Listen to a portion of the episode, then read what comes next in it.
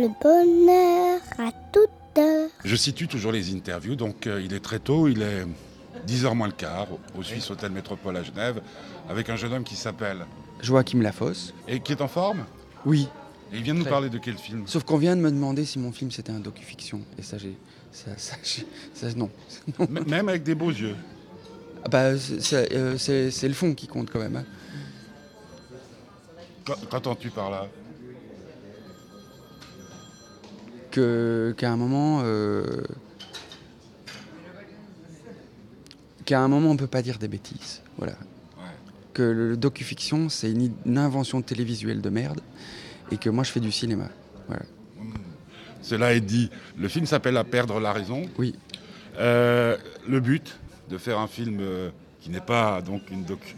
Non non oui mais Non mais c'est quoi le, le- pour toi alors pour non toi, mais attends moi, moi, c'est d'abord faire du cinéma. Ouais. moi je travaille avec trois euh, acteurs qui m'ont fasciné euh, Tahar Rahim Nils Arestrup Émilie Dequesne et euh, je travaillais pas euh, je, tra- je m'inspire du réel mais je travaille pas le réel.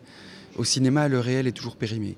Donc euh, donc euh, donc voilà moi je, je- voilà, je- je- moi mon travail c'est d'essayer d'emporter le spectateur de bouleverser le spectateur tout en essayant de provoquer chez lui une émotion qui n'empêche pas de réfléchir. C'est-à-dire si je faisais, si je n'étais que dans l'émotion avec le spectateur, je ferais du- des films populistes. Alors moi j'essaie de faire des films populaires, mais populaires en étant un peu élitiste, mais pour tous. Voilà. Tu veux dire par là que si tu avais montré la scène où elle égorge ses quatre gosses, Ah bah, ça aurait été dégueulasse. Voilà. Voilà. Et là tu sombrais dans le populisme. Voilà, exactement. Ah. Eh ben non, il y a parfois, on peut ne pas montrer l'horreur, l'évoquer, de manière à, à rendre ça un peu plus pensable, un peu plus imaginable, un peu plus compréhensible. Moi, moi, ce que j'aime Si bien. veux, simplement. Ouais, non, non, alors Je oui, simplement. Je, je suis dans ma voiture. Et d'ailleurs, je pense qu'on pourra presque commencer là. Je suis dans ma voiture il y a 7 ans et j'entends parler d'un fait divers qui me, qui me happe, qui m'attrape. Je rentre à la maison, l'histoire d'une maman qui a tué ses cinq enfants. Je rentre à la maison, j'en parle avec ma femme, des copains. Ils me disent tous, mais c'est impensable cette histoire, c'est inimaginable, c'est incompréhensible. Je lis le récit médiatique qui est en train de s'écrire et je découvre qu'on est en train de créer un monstre. Et ça m'effraie.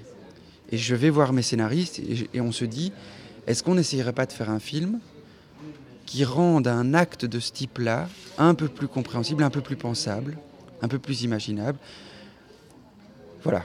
Et on se met à travailler. Alors il ne s'agit pas avec le film d'excuser euh, ou de- ou, d'expliquer euh, ou de dire qu'on a compris. Il s'agit juste de chercher, d'essayer de comprendre. Parce que je pense que c'est nécessaire, voilà. Et puis il s'agit aussi de faire un film de cinéma passionnant. euh, une chose n'empêche pas l'autre. Euh, alors moi, ce que, ce que je voulais dire, parce que j'aime bien euh, la façon dont tu parles de ton film et de la façon dont il est né, euh, c'est l'ordre du détail. Mais euh, quand elle va acheter le couteau, elle achète quoi avant? C'est un livre ou c'est un DVD Des DVD. Des DVD. Oui. Donc il n'y a pas, au moment où elle est dans ce magasin, forcément l'idée qu'il n'y ait pas d'après. Ah mais quand, quand euh, c'est toute la question. euh, T'es d'accord dans- oui, mais je, mais vais- détail, je- mais bien vital. sûr, non, non, mais je vais dans le. euh, bon, on a assisté au procès de cette femme qui nous a inspiré ce film. Elle a pris perpétuité parce que toute la question qui s'est posée, c'est la question de la préméditation. Comme elle a volé ce couteau, enfin, elle a volé un couteau dans un magasin, tout le monde a dit elle a prémédité. Mais est-ce que quelqu'un qui est en état de psychose, est-ce qu'on peut dire que c'est quelqu'un qui prémédite son acte? Non. C'est quelqu'un qui, est en- en- en- qui est dans un délire. Donc la question de la préméditation, pour moi, elle ne vaut rien. Parce qu'avant, elle n'a jamais volé. Et je crois, et moi, ce qui m'a donné envie de se... Non, elle n'a jamais tué, elle n'a jamais volé. Ouais, ouais, non, d'accord, et moi, ouais. et- et c'est- moi, ce qui m'a donné envie de faire ce film, c'est que je pense qu'une une société, une civilisation qui emprisonne et qui condamne à perpétuité ses malades, c'est pas une civilisation progressiste. Je pense que les malades, on les soigne. On les met dans les hôpitaux psychiatriques. Mais on les met pas en prison.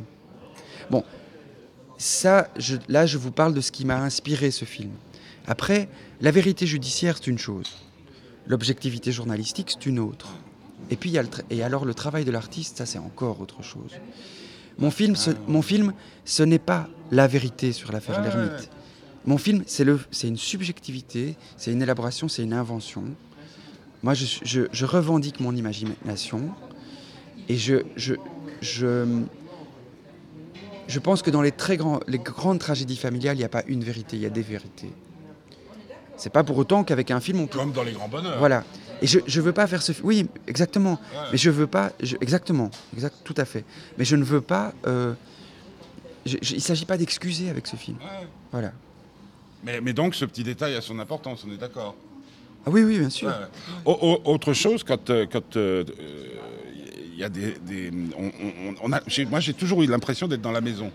Oui. Parce qu'il y a toujours quelque chose Oui, dans le cadre. oui. Il y a, on, on- Oui. on voit ce qui se passe dans le salon, par exemple, mais on voit le, le- le- le- le- comment on appelle ça, le pan de la porte. Les, les amorces, oui. Il y a des amorces de portes, de fenêtres.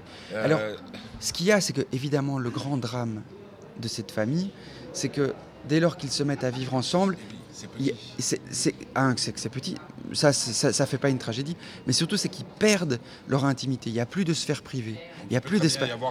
Il y a tout le temps quelqu'un qui regarde quelqu'un. Et, et les amorces, la forme qu'on a donnée au film, c'est pour faire sentir ça au spectateur.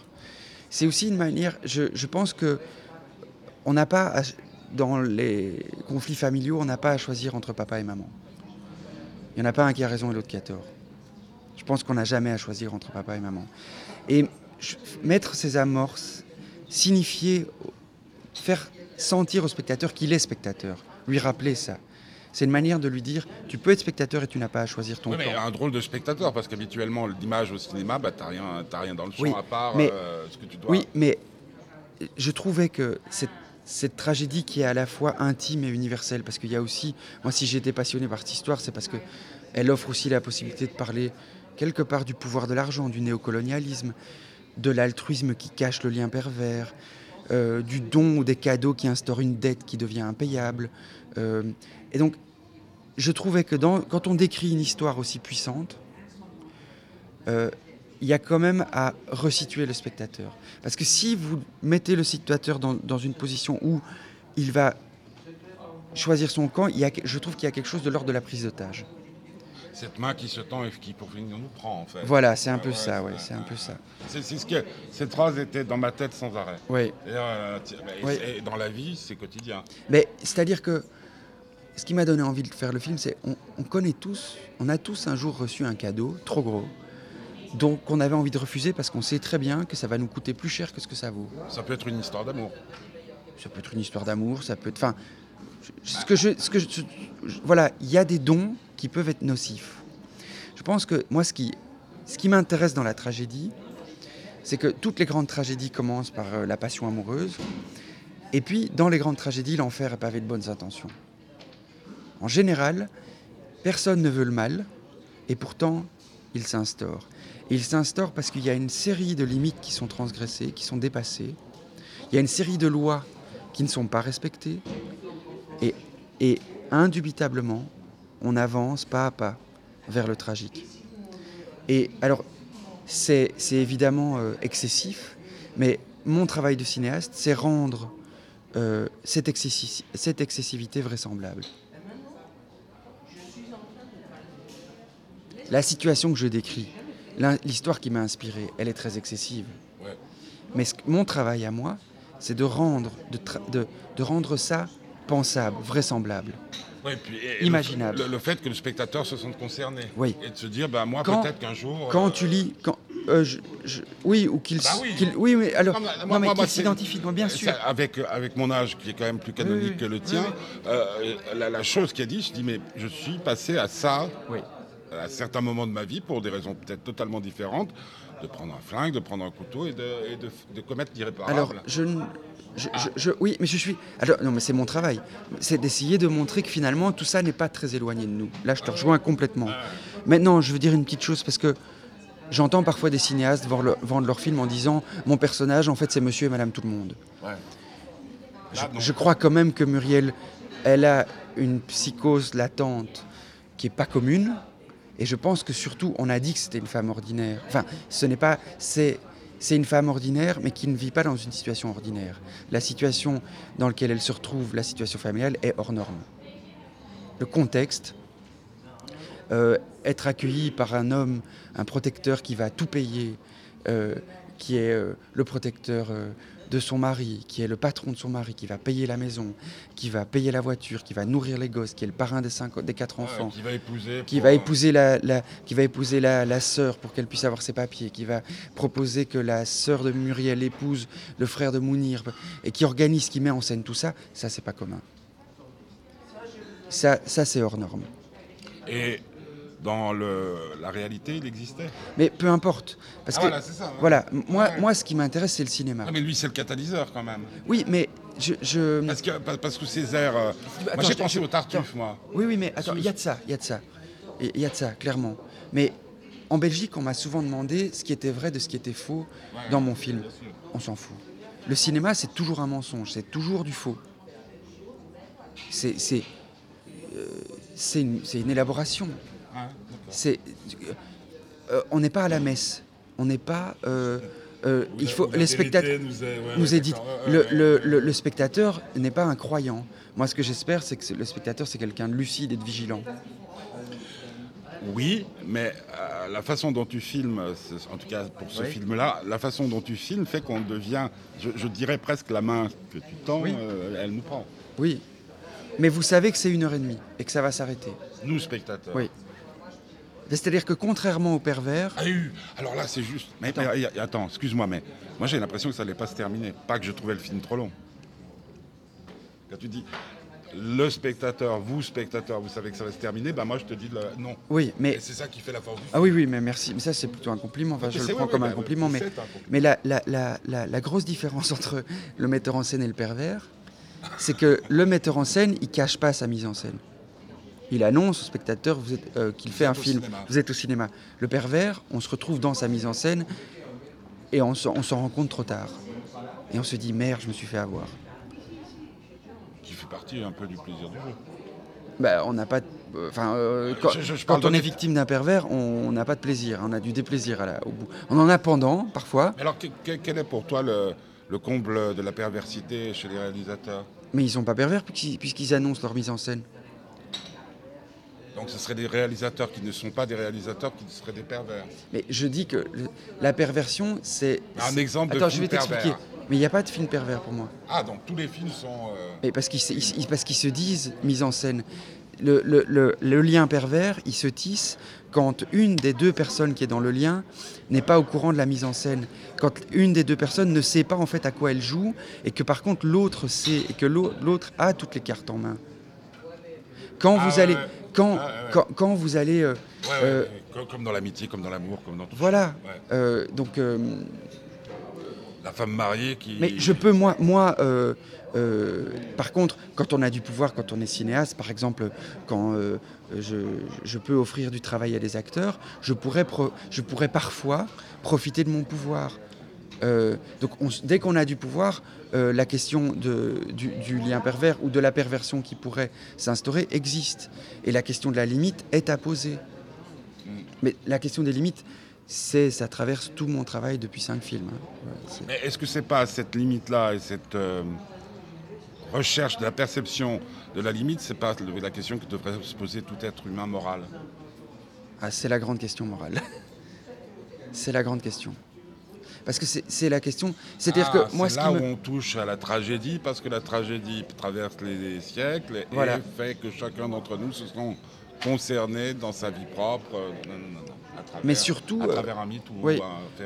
Mais surtout, moi, j'aime quand un film questionne la loi. Je dirais certaines lois universelles, l'inceste, euh, Ouais. le, le meurtre. Euh, parce que, ce qui, par exemple, moi, ce qui m'intéresse, c'est pas, c'est pas d'énoncer la loi. C'est de faire réfléchir sur le sens de la loi. Ah, par exemple, dans le film, quand la psy ne peut plus euh, traiter Voilà, euh, voilà. ton héroïne parce que... Voilà, parce qu'elle a trop de contact Ouais. avec le médecin. Traitant. Et parce que donc il y a une intimité, il y a, une, il y a la sphère privée n'est pas respectée. Et du coup il y a un risque euh, de, de contrôle, de pouvoir. exactement. C'est ce qui compte quand vous éduquez les enfants, c'est de leur énoncer la loi, mais c'est de leur faire comprendre le sens de la loi.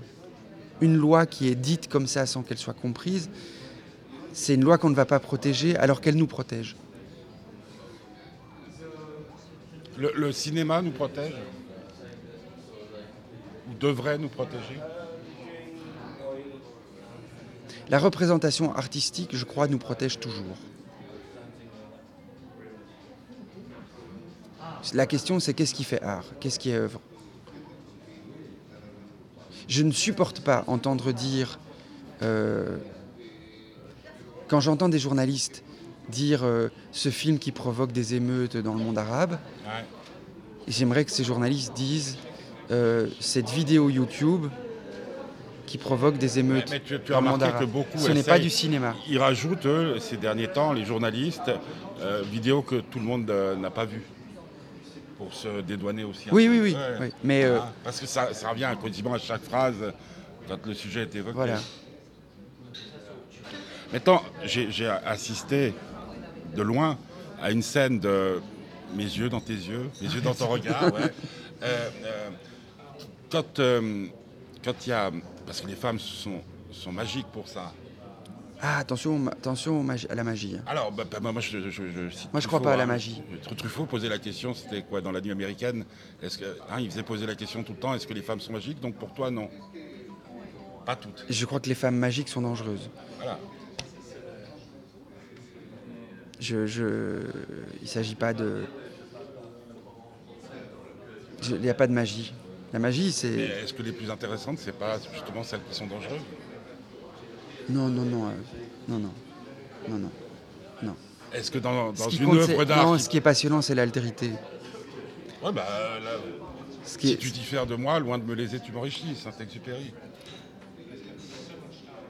Il faudrait que je réfléchisse à la phrase de mon- Saint-Exupéry. c'était- mon- mon- ma question en philo. euh, Mais je, je, je, je, je pense que ce qui est passionnant, c'est l'altérité. C'est quand on arrive, quand, par exemple, pour faire un bon film, À perdre la raison. ouais, ou pour travailler avec des acteurs, des bons acteurs, si vous ne voyez que ce que vous avez fantasmé de ces acteurs, il n'y a pas de film. Ouais. Pour faire un bon film, il faut être capable de regarder ces êtres qui sont autres que moi. Et il faut être capable de les regarder avec justesse. Et de les, de les apprécier dans ce qu'ils sont. Et ce qui a été passionnant avec ce film-ci, c'est que hum, j'ai eu le droit d'être spectateur du travail des acteurs qui ont joué ces personnages que j'ai écrits pendant trois ans. Mais c'est parce que je les ai laissés s'emparer et que je les ai laissés mettre leur identité dans ces personnages que le film est ce qu'il est. Si je les avais dirigés en leur disant non, c'est pas comme ça que j'avais imaginé, c'est pas. Il y a plein de choses qu'ils ont proposées que j'avais pas prévues. Et ces choses imp- imprévues sont bien plus belles que ce que j'avais imaginé. C'est pour ça que la passion amoureuse est quelque chose qui ne m'intéresse pas. Enfin, ça fait partie de l'existence, on commence toujours par là. Il n'y a pas d'amour sans C'est ça. ce que tu as dit tout à l'heure. Toute tragédie commence par une passion. Oui, mais, mais Ah oui, la maturité, l'adulte sort de la passion. L'adulte, il est dans l'amour. Et l'amour, c'est l'altérité. T'as quel âge? Ah, Euh, c'est- à quel âge? J'ai as-tu 13 ans d'analyse trois fois par semaine. Ah, mais tu as quel âge? 13 ans d'analyse trois fois par semaine. Parce qu'à mon âge. C'est 55 quoi l'âge? C'est- c'est- Tu vois? Il y a une main qui traverse. De- Demande-moi quelle expérience j'ai. Oui, j'ai compris. Euh, Bah, Il y a Jean-Yves qui fait des signes derrière, c'est pour ça que je- Ah oui bah, on- on- alors, euh, Alors ça veut dire qu'on a terminé. C'est Jean-Yves qui met en scène aujourd'hui. C'est le metteur en scène, Jean-Yves Glore, euh, qui cesse le film entre pris 20 minutes là. Mais oui Eh ben alors. Voilà, il fait respecter la loi. Enfin, les règles. Merci Jackie.